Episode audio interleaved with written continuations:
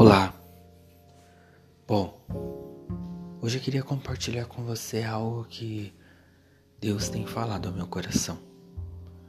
Nos dias de hoje, o desânimo bate e às vezes vem tão forte que a gente quer parar tudo. E às vezes a gente pensa que o desânimo é falta de alegria. E não é.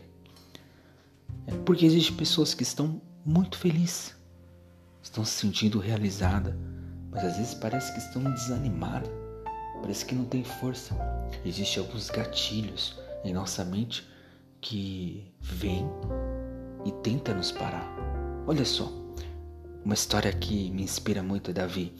Ele chega num campo de batalha e aí ele quer enfrentar aquele gigante. As pessoas que estavam ali estavam acostumadas com a afronta, com o gigante, com a sua voz. Davi não. Isso diferenciou. Então, quando a gente se acostuma com o desânimo, se acostuma com aquilo que estamos enfrentando, o desânimo vem. Então, é uma questão da mente e da fé, porque a fé nos faz superar os nossos limites. Então, quando olhamos para um desafio, temos fé que Deus vai nos ajudar. Por que, que tudo vem na questão da mente? Olha só, um empresário, quando começa a ter crises financeiras, ele já começa a pensar: vou ter que despedir funcionário, vou ter que vender a empresa. Ele só pensa no pior. Isso é algo que vem na nossa mente também. A gente já quer pensar em tomar uma atitude, mas pensando sempre no negativo.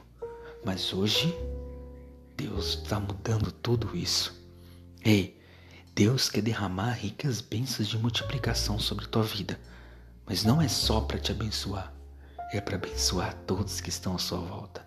A sua palavra diz: lança o pão sobre as águas sem olhar para o vento, e depois de alguns dias você vai colher essas bênçãos e vai poder dividir esse pão com outras pessoas. Porque as bênçãos de Deus não vai vir só para você, vai vir para você abençoar o seu próximo. Deus te abençoe. Deus abençoe sua casa. Deus abençoe sua família.